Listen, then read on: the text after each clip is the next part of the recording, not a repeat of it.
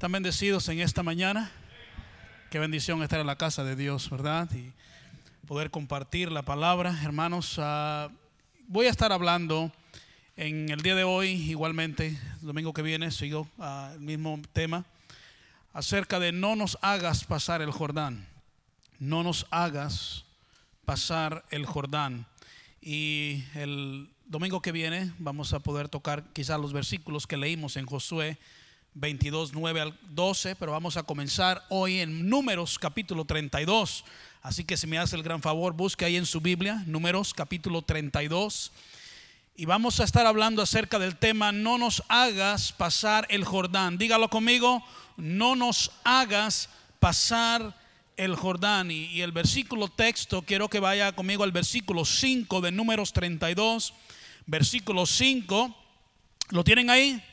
Dice, solo sígalo con su vista, dice, por tanto dijeron, si hallamos gracia en tus ojos desde esta tierra a este, en tus ojos desde esta tierra a tus siervos en heredad. Y luego que dice, y no nos hagas pasar el Jordán. Hermanos, Israel todavía no había cruzado el Jordán a la tierra de Canaán o a la tierra que Dios les había prometido están en camino a la tierra prometido, están prometida, están conquistando, están peleando para llegar a una tierra prometida y cuando lleguen tendrán que pelear una vez más para conquistar la tierra que Dios les prometió. Que, querido hermano y hermana, la vida cristiana se trata de batallas. Se trata de batallas. Uh, hay victorias, pero toda victoria requiere una batalla. Y si usted no entiende eso, está por recibir una gran sorpresa porque en la vida cristiana habrá muchas batallas y el que no batalla nunca verá victorias, porque toda victoria requiere una batalla.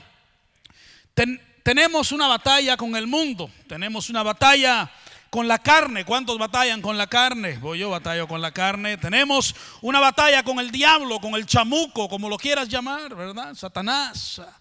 Hermanos, Israel había conquistado la tierra de Jacer y había conquistado la tierra de Galaad, aunque todavía no habían cruzado el Jordán, no habían llegado a la tierra de Canaán, no habían conquistado la tierra prometida. Y hay dos tribus y media, recuerda, son doce tribus de Israel, hay dos tribus y media, la tribu de Rubén, la tribu de Gad y media tribu de Manasés, que vienen a Moisés. Y le dicen al líder o le dicen a Moisés, Moisés es el líder, el que los está llevando a la tierra prometida, el líder que Dios ha puesto. Y le dicen a Moisés estas dos tribus y media, Rubén, Gad y Manasés, le dicen a Moisés, ah, ah, tenemos muchos ganados y esta tierra que hemos conquistado, la tierra uh, uh, de, de Jazer y de Galad, dice, es perfecta para nuestros ganados. Quiero que vaya al capítulo 32, versículos 1 uh, en adelante. Mira lo que dice la Biblia. Dice, los hijos de Rubén, los hijos de Gad, tenían una muy inmensa muchedumbre de ganado y vieron la tierra de Jazer y de Galaad y les pareció el país lugar de ganado. Versículo 2. Vinieron pues los hijos de Gad, los hijos de Rubén y hablaron a Moisés y al sacerdote Eleazar uh, y a los príncipes de la congregación diciendo Atarot, Dibón, Jazer, Nimra, Esbón, Eleale, uh, Seban, Nebo y Beón, la tierra que Jehová hirió delante de la congregación de Israel es tierra de ganado y tus siervos tienen ganado, por tanto dijeron, si hallamos gracia, hallamos gracia en tus ojos, desde esta tierra a tus siervos en heredad y no nos hagas pasar el Jordán. En otras palabras, ellos hermanos todavía no han terminado la guerra, ellos han conquistado Jazer y Galaad, no han cruzado el Jordán para llegar a Canaán y conquistar la tierra que Dios les ha prometido, pero ellos están diciéndole a Moisés, Moisés, mira, ya hemos conquistado bastante y te queremos hacer una petición. Si tú nos los permites, queremos establecernos a este lado del Jordán. Ya hemos conquistado bastante. Conquistamos la tierra de Jaset, conquistamos la tierra de Galaad. Y es perfecta tierra para nuestros ganados, pastos verdes, hermoso lugar. Nos permites, nos haces el gran favor de dejarnos quedarnos aquí uh, y, y, este, uh, y establecernos en esta. No nos hagas, Moisés, por favor, pasar el Jordán Hermanos, estamos viendo dos tribus y media que habían decidido no seguir más adelante. Hasta aquí queremos llegar. Queremos establecernos aquí, Moisés. Estas dos tribus y media, hermanos, han llegado al punto de comodidad, ah, han caído en lo que llamamos un conformismo. Ya no tenemos el deseo de seguir en la batalla o de seguir conquistando. ¿Alguien está entendiendo el contexto? Ah, hermano, ¿cuánto cristiano hoy en día cae en esta misma mentalidad? De ser un conformista. Ya hice suficiente. Ya gané suficientes almas, ya trabajé suficiente en la obra de Dios. Ah, aquí me quedo. Dejas de crecer, dejas de avanzar en tu vida cristiana, dejas de tener nuevas conquistas en tu vida. ¿Alguien me está escuchando? Hermanos, la vida cristiana se convierte muy aburrida si no hay nuevas conquistas. Yo le doy gracias a Dios por las conquistas del ayer, pero yo quiero nuevas conquistas. Le doy gracias a Dios por las victorias de eh, los años pasados. Llevamos 13 años, mi esposa y yo, aquí en esta iglesia. Y le damos gracias a Dios por el comienzo y las victorias que nos dio en el 2009 cuando llegamos aquí. Y el 2010 y el 2011 y el 2012 y el 2013 y el 14 y 15 y 16 y 17. Y ahora estamos en el 23. Hermanos, yo quiero nuevas conquistas. Yo no quiero quedarme aquí, yo no quiero caer en un conformismo donde digo, ya hice suficiente, ya cumplí, ah, ganamos suficientes almas, hemos crecido suficiente. No, Señor, queremos seguir adelante. Y encontramos dos tribus y media que están diciendo, hicimos suficiente. Ganamos suficientes almas y podemos ponerlo de esta manera. Ya hemos servido a Dios suficiente. Aquí nos quedamos y te estableces en un lugar, ah, hermanos, deseando que nadie te incomode porque tú estás determinado a quedarte allí. Aquí hay muchos que ya se establecieron en Hazer y en Galaad y están indispuestos a cruzar el Jordán. ¿Alguien me está escuchando en esta mañana? Indispuestos a cruzar el Jordán. Y no importa quién predique. Predique el pastor Piña o predique el apóstol Pablo venga Jesucristo mismo. Tú vas a seguir igual. Porque has caído en una conformidad, has caído en un lugar en tu vida donde estás cómodo y estás diciendo, no nos hagas pasar ese Jordán. ¿Alguien me está escuchando en esta mañana? No quieres ir más allá de donde estás. No vas a hacer más para Dios. No vas a salir de tu rutina, de tu comodidad. ¿Alguien me está escuchando en esta mañana? Si vienes a buscar un dulce mensaje, viniste en el domingo equivocado. Vengo a sacar a algunos de su comodidad.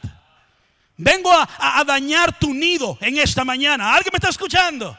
Si, si, estás cómodo donde estás y si estás terco en quedarte ahí, escogiste ser domingo incorrecto para llegar a la iglesia porque Dios me mandó a, romper tu nido, a sacarte de la comodidad, a sacarte de esa rutina de nada más llegar a la iglesia, sentarte el domingo, levantarte e irte a casa. No sirves a Dios, no haces más nada para Dios durante la semana y Dios está diciendo, quiero usarte más pero estás indispuesto a cruzar ese Jordán. ¿Alguien me está escuchando? Y llegamos a ese punto de comodidad. Y llegamos a ese punto de conformismos. Estamos bien con solo venir a la iglesia el domingo. Algunos domingueros, algunos cadochos que llegan cada ocho días. Hay unos que llegan cada dos semanas. Hay, algunos, hay, hay muchos banqueros en la iglesia que nada más calientan banca en la iglesia. Hermanos, ¿alguien me está escuchando? No llegas el miércoles, no, no llegas a la oración no llegas a ganar armas, no entras al instituto, no, no sirves en ningún ministerio de la iglesia. Give me, give me, my name is Jimmy. ¿Qué la iglesia puede hacer por mí? ¿Qué Dios puede hacer por mí? Dios es una lamparita de genie que nada más la, la, la tienes que sacudir. A ver, que salga Dios y te dé tus tres deseos. Hermanos, cuando el apóstol Pablo fue salvo, no dijo, ¿qué puedes hacer por mí? Dijo, ¿qué puedo yo hacer por ti? Sal de ese nido, sal de esa rutina, sal de ese lugar de conformismo y dile a Dios, Señor, yo quiero alcanzar todo lo que tú tienes para mí. ¿Estamos cómodos? ¿Estamos bien, hermanos? Soy dominguero, pastor, y dominguero voy a seguir. Yo entiendo, hermanos, que hay algunos que no importa qué suceda, puede caer un rayo del cielo, aparecerse Cristo mismo y no van a cambiar. Pero estoy seguro que en un grupo como este hay alguien que dice, pastor, yo quiero alcanzar todo lo que Dios tiene para mí. Algunos están cómodos en su relación con Dios, cómodos en no leer sus Biblias. ¿Alguien me está escuchando? Te orbitas loco en esta mañana buscándola para traerla a la iglesia. Y no la encontraste si te traíste un diccionario que parece Biblia. Porque toda la semana no la tocaste. ¿Alguien me está escuchando? Y Dios le bendiga y, el platicar es tan espiritual y se escucha tan lindo, pero no hemos caminado con Dios toda la semana y hemos caído en un conformismo. Es más, ni te molesta. No oramos y hemos caído en un conformismo en cuanto a la oración. La única vez que oras es cuando vas a comer. Señor, gracias por los alimentos y para adentro. Y ahí quedó no te molesta, estás conforme. Y cuando decidimos retarte, y cuando Dios le habla a su siervo y le dice en esta mañana tu trabajo es retar la iglesia, tú dices, no nos hagas pasar el Jordán. Hasta aquí llegamos, pastor. No voy a hacer más no importa que usted predique, no importa que usted diga, no, importa que Dios me diga, yo estoy decidido a quedarme aquí. Quiero que sigamos leyendo. ¿Estamos bien en esta mañana? Vamos a Números capítulo 32 y vamos a seguir el versículo 6. Dice la Biblia y respondiendo Moisés a los hijos de Gad y a los hijos de Rubén. ¿Qué, es lo que están diciendo ellos? No nos hagas pasar el Jordán, ya, ya conquistamos suficiente, déjanos quedarnos aquí cómodos, tranquilos, nadie nos moleste. Y respondió Moisés a los hijos de Gad y a los hijos de Rubén, ¿irán vuestros hermanos a la guerra? ¿Y vosotros os quedaréis aquí? Hermanos, la respuesta de Moisés es a las dos tribus y media que han caído en un conformismo. ¿Alguien me está escuchando? Queriendo establecerse y no seguir conquistando hasta llegar a la tierra prometida. Hermanos, ah, eh, seguirán los demás adelante y ustedes se quedarán ahí. Hermanos, déjame decirte algo. Una vez, si tú caes en un conformismo, la iglesia sigue y sigue sin ti. La gente piensa que porque yo caí, toda la iglesia se detiene a esperarme. No, Señor, la obra de Dios no depende de ti ni tampoco depende de mí. La obra, hermanos, la nube en el Antiguo Testamento se levantaba y el pueblo de Israel, hermanos, la nube no esperaba al pueblo de Israel. Cuando se levantaba la nube y se movía la nube, el pueblo tenía que avanzar y agarrar sus cosas y seguir la nube. Hermanos, Dios no te sigue a ti, tú sigues a Dios. La iglesia seguirá sin ti. La iglesia seguirá sin ti. La iglesia crecerá sin ti. Gente será salva sin ti. Dios buscará otro que te reemplace en ese ministerio. Seguirán ellos y tú te quedarás aquí. Porque nada más porque tú te quieres quedar no significa que todos nos vamos a quedar. ¿Alguien me está escuchando? Nada más porque tú has decidido caer un conformismo y decir yo no seguiré adelante. Moisés dice, no todos se van a quedar ahí. Los que quieren seguir adelante, vámonos. Ah, pastor, pero ellos se quieren quedar, que se queden. Los demás, vámonos. ¿Alguien me está escuchando? Y yo he aprendido algo en mis años de ministerio, que Dios hace grandes cosas con los que quieren seguir adelante. Dije, Dios hace grandes cosas con los que quieren seguir adelante. No necesitamos a todos, pero va a haber alguien que va a decir, yo quiero seguir adelante. Y con ese alguien Dios levanta una gran iglesia. ¿Alguien me está escuchando? ¿Irán tus hermanos a la guerra y ustedes se quedarán aquí? La segunda cosa que quiero que veamos, Moisés está implicando que es una injusticia. Es una injusticia que ellos vayan a la batalla y que ustedes no vayan a la batalla. ¿Es correcto que yo les dé a ustedes el permiso de establecerse aquí y estar cómodos mientras los otros salen a la batalla? Cuando somos un solo pueblo. ¿Alguien me está escuchando en esta mañana? Dije, somos un solo pueblo. Cuando ellos, aquí está, aquí está la injusticia. Ellos te ayudaron a ti a conquistar a Jacer y a Galad. Cuando conquistamos a Jacer y Galad, las otras tribus pelearon juntamente contigo para conquistar a Jacer y Galad. Y ahora tú te vas a establecer aquí y ellos van a pelear solos por su heredad. Cuando ellos te ayudaron a ti a pelear por la tuya. ¿Alguien me está escuchando? Agarras un trabajo, para que entendamos, agarra un trabajo de 20 mil dólares y le digo al hermano Esvin, hermano Esvin, vamos a hacer este trabajo de 20 mil dólares, usted y yo. Los primeros 10 mil dólares son para ti y los últimos 10 mil dólares son para mí. Empezamos a trabajar y nos pagan los primeros 10 mil y se los doy a Esvin. Y Edwin dice, pastor, ha sido un privilegio trabajar con usted. Ya recibí mis 10 mil. Le dije, Esvin, pero el trato era este, trabajamos juntos. Y yo te ayudé a ganar esos 10 mil y ahora tú me tienes que ayudar a mí a ganar mis 10 mil. El pueblo de Israel había trabajado para conquistar Hazer y Galaad y ahora no quieren ayudar a conquistar lo demás. Ya tenemos lo de nosotros, allá ellos. ¿Alguien me está escuchando? Tú me dices que esto no es injusto. Yo te ayudé a ti y como tú no me vas a ayudar a mí. Mi querido hermano y hermana, si hay algo que Dios odia es la injusticia. Y si hay algo que Dios odia es la injusticia. Y debemos siempre ser justos. Y debemos siempre ser justos.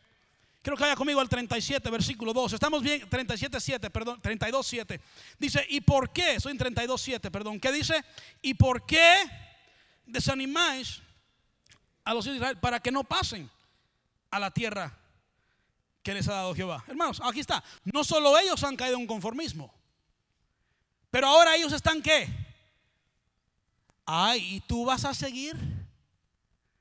Oh, y tú estás en el instituto preparándote de veras. ¿Y para qué vas a usar eso?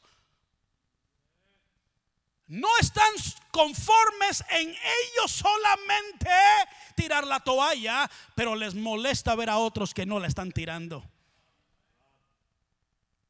¿Alguien me está escuchando en esta mañana?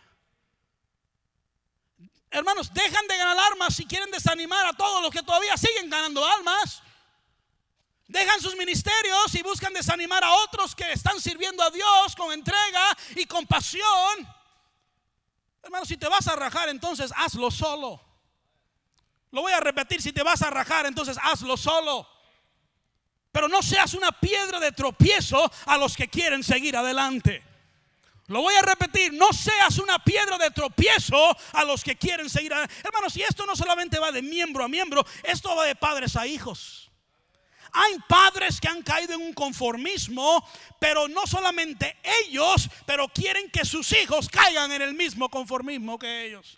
El hijo dice, papá, pero quiero ir el miércoles a la iglesia. Quiero estar ahí en el estudio con los jóvenes. Quiero estar en el culto de jóvenes. Ah, mi hijo, es que es demasiado. Hay que trabajar, estamos cansados. Y tú no solamente caes en un conformismo, pero desanimas a otros, incluyendo a tus propios hijos.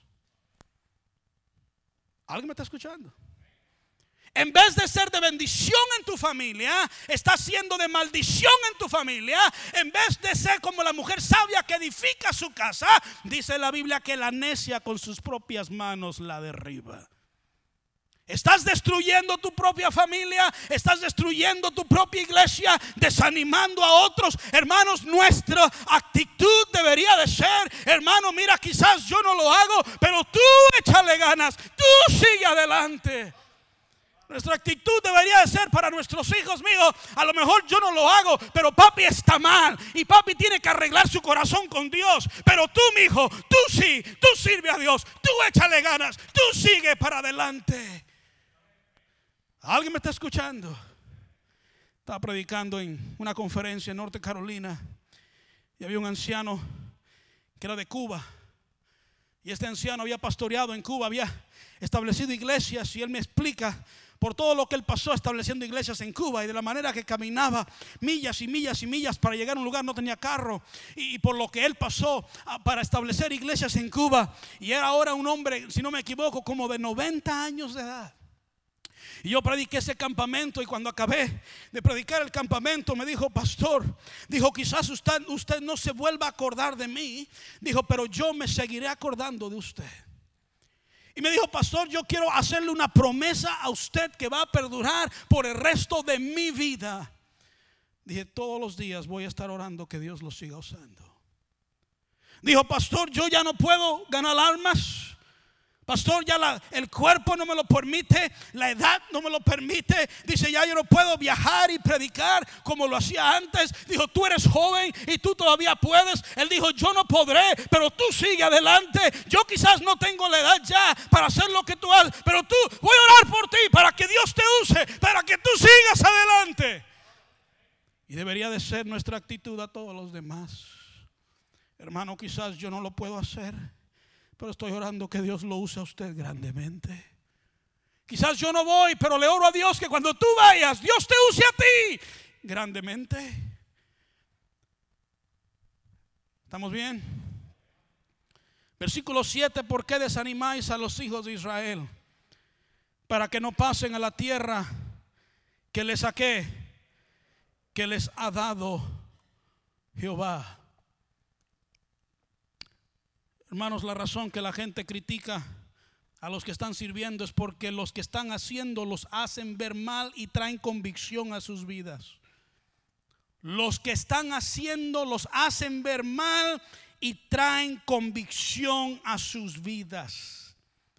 Y en vez de arrepentirse y arreglar cuentas con Dios, prefieren derribar a la persona que está sirviendo a Dios.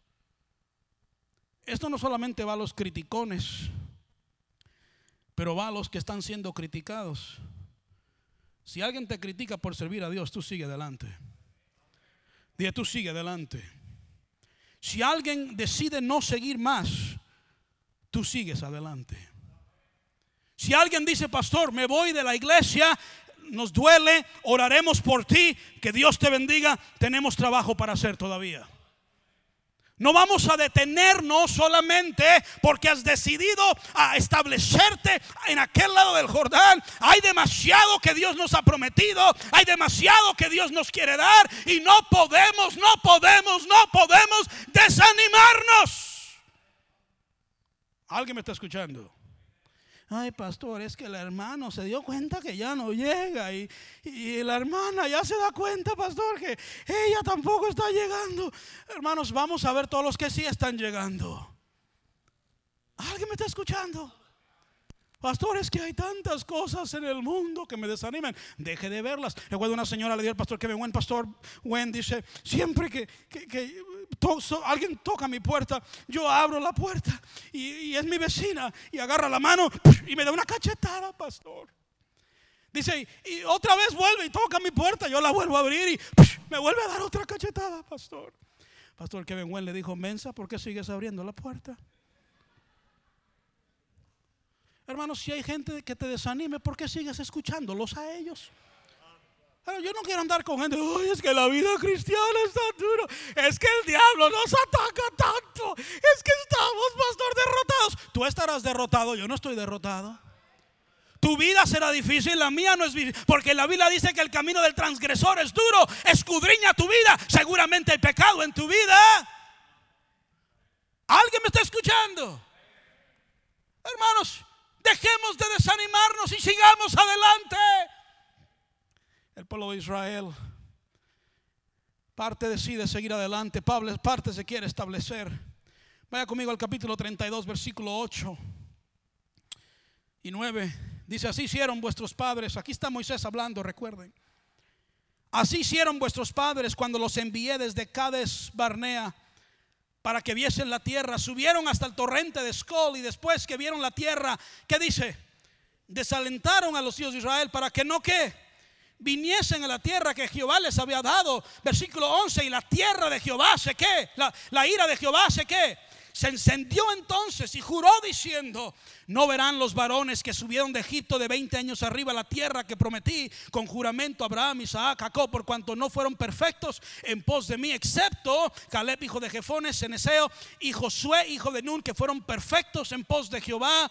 Y la ira de Jehová se encendió contra Israel y los hizo andar errantes cuatro, 40 años por el desierto hasta que fue acabada toda aquella generación que había hecho mal delante de Jehová. Moisés les recuerda a ellos los que, lo que sucedió con sus padres. Recuerda, esto ahora es la segunda generación. La primera Dios ya la mató en el desierto. Dijo, yo mandé dos espías para que fueran a reconocer la tierra de Canaán. Dijo, diez de ellos llegaron con eh, reporte negativo y empezaron a hablar negativamente. Oh, la tierra de Canaán, allá hay gigantes, es tierra que traga a sus moradores. Parecemos langostas comparados a ellos.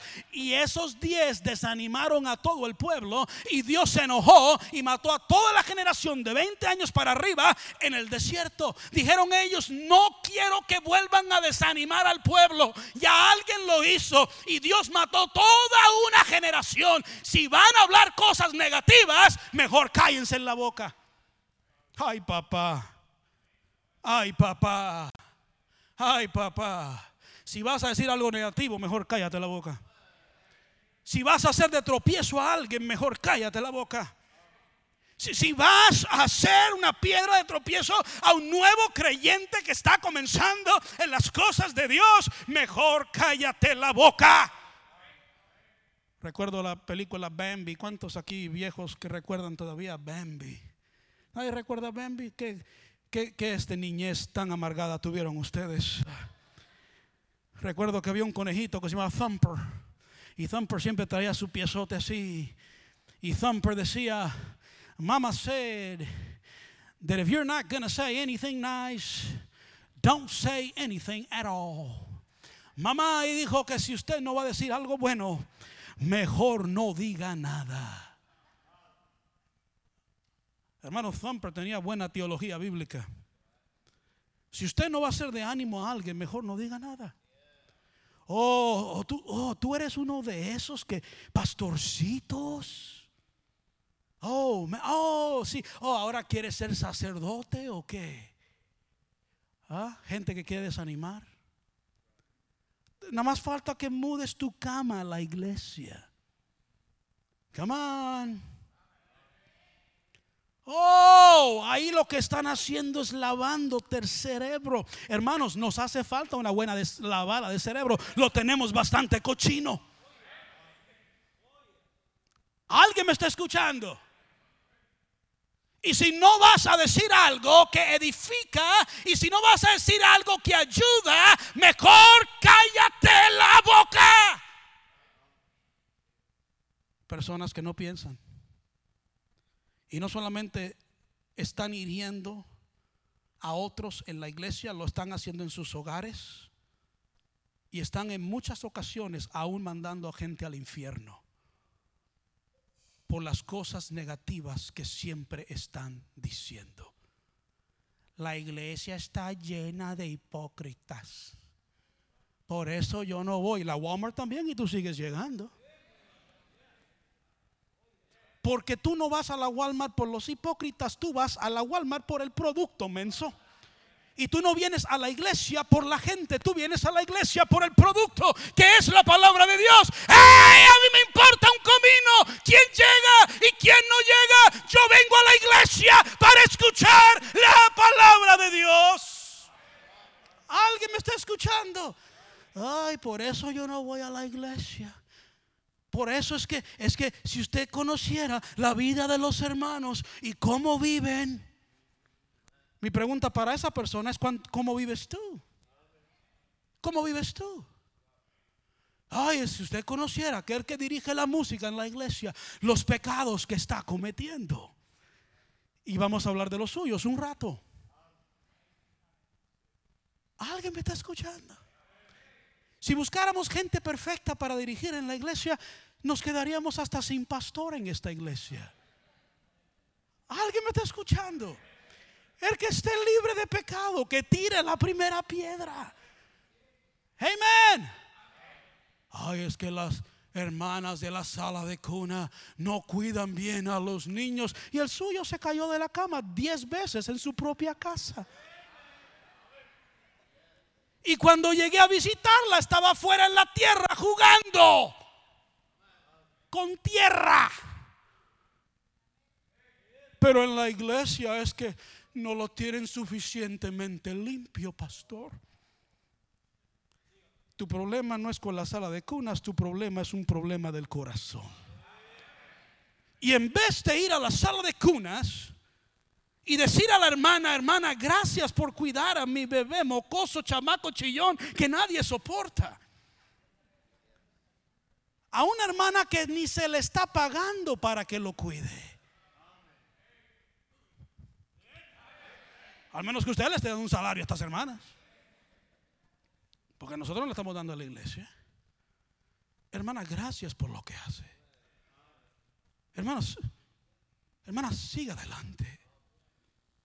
Lo que usted está haciendo ahí nos permite hacer lo que estamos haciendo aquí. Ay, pastores, que mi bebé estaba llorando. Siempre llora su bebé. Los bebés, hermano, le voy a enseñar algo tan, tan, tan profundo. Eso es algo quizás no lo van a aprender. Hoy va a tomar clases. Los bebés lloran. Es todo. Los bebés, yo sé que hay uno que otro que viene de rancho. Los bebés lloran. Tu bebé va a llorar. Los jóvenes Pastor Kevin Wen dijo algo que me gusta. Dice, la palabra joven y la palabra menso son sinónimos. Cometen tonteras. Todos los jóvenes, incluyéndole a usted cuando usted también era joven. Ay, pastor, yo no puedo creer ese joven. Mira lo que hizo. Hablaremos de lo que tú hiciste cuando tú eras joven. Todos los jóvenes, todos, todos los jóvenes. ¿Alguien me está escuchando? Un joven la riega. Porque los jóvenes la van a regar. Porque son mensos. Un joven la riega. ¿Qué hacemos con él? Échale ganas, mi hijo. Échale ganas, mi hija. Levántate otra vez. Dios te puede usar. Pastor, pero tú no sabes lo que yo hice. Mira, si habláramos de las cosas que yo hiciera, que yo hice cuando yo era joven. Pero Dios tuvo misericordia conmigo. Y Dios tuvo gracia conmigo.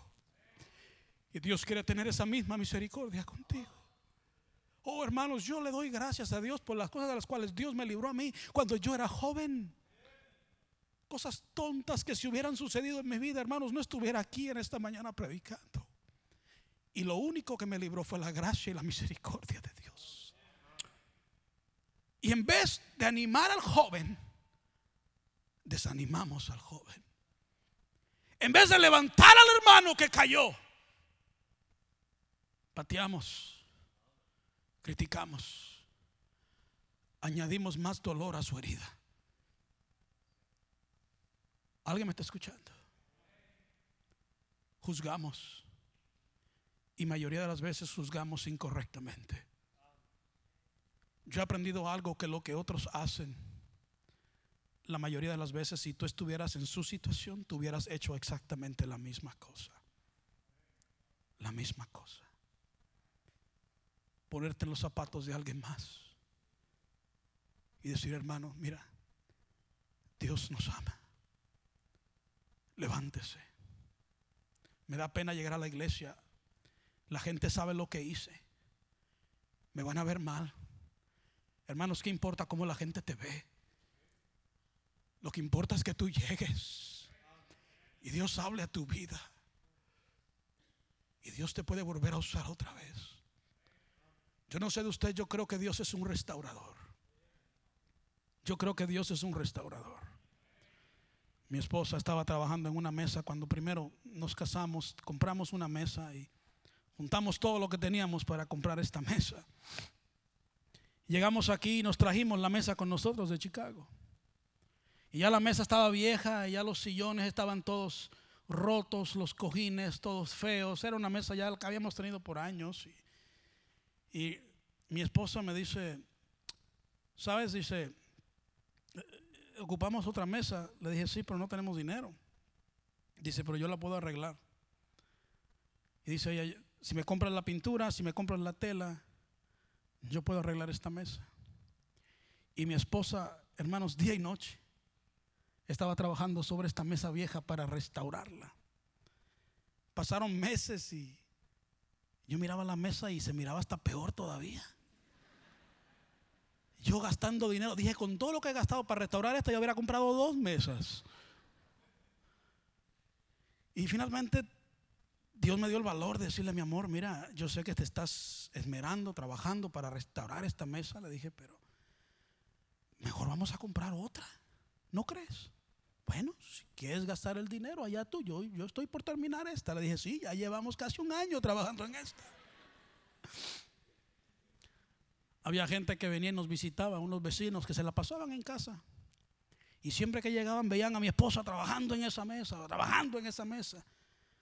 Y nunca, me, nunca, nunca acababa mi esposa. Y ya finalmente agarré esa mesa, la tiré a la basura con toda silla y todos. Y fui, me compré otra y la puse en la cocina. Y los vecinos llegaron a visitarme y vieron la mesa. Y dijeron, la hermana Nancy sí que sabe restaurar mesas. Valió la pena todo ese trabajo. Yo dije, no, esa mesa la tiré a la basura. Esta es una nueva que tuve que comprar. Hermanos, Dios no nos tira a la basura. Dije, Dios no nos tira a la basura. Si tú tienes vida en esta mañana es porque Dios te quiere usar todavía. Si tú estás vivo en esta mañana es porque Dios sigue teniendo un propósito contigo en esta mañana. Si no te fuiste en la pandemia y Dios te dejó vivir, es porque Dios te quiere usar todavía. Y Dios no te va a tirar a la basura. Dios te quiere restaurar. Y Dios te quiere usar. Y Dios quiere hacer grandes cosas contigo. ¿Por qué desalientan al pueblo? ¿Por qué desanimas al pueblo? ¿Por qué desanimas al hermano o a la hermana que la regó, o al joven o a tu hijo o a tu hija, cuando deberías de ser de ánimo a otros? Quizás nosotros nos, nos queremos quedar a este lado del Jordán, que quizás nosotros hemos caído en un conformismo, pero ustedes sigan adelante, que Dios tiene grandes cosas para ustedes, que Dios quiere usarlos a ustedes grandemente. Oh hermanos, que Dios nos ayude en esta mañana. Que Dios nos ayude en esta mañana. Que Dios nos ayude en esta mañana. Que Dios nos ayude en esta mañana. Yo por muchos años me gustó escuchar al evangelista Billy Graham. ¿Cuántos han escuchado del evangelista? Ya falleció. Sus mensajes y su manera de predicar y cómo predicaba el evangelio y viajó a lugares aún comunistas como Rusia y China, tuvo tremendos grupos de personas que venían y, escuchaban la predicación. Pero la historia que más me tocó de Billy Graham, más de todo, de todo lo que él hizo para Dios, lo más que me tocó es que su hija la regó, su hija cometió un error. Y dice, la hija de Billy Graham dijo cuando yo la regué y estaba tan avergonzada porque todo el mundo sabía que era hija de el gran Billy Graham fui a casa avergonzada de lo que había hecho. Y mi padre estaba parado en la parte enfrente de la casa. Y me vio de lejos, sí. Estiró sus brazos, sí. Yo corrí, lo abracé, dijo, nunca me dijo ni una sola palabra para juzgarme o criticarme. En los brazos de mi padre sabía que él me amaba sin importar lo que yo había hecho. Y en los brazos de Dios tú vas a aprender que Él te ama. Sin importar lo que tú hayas hecho.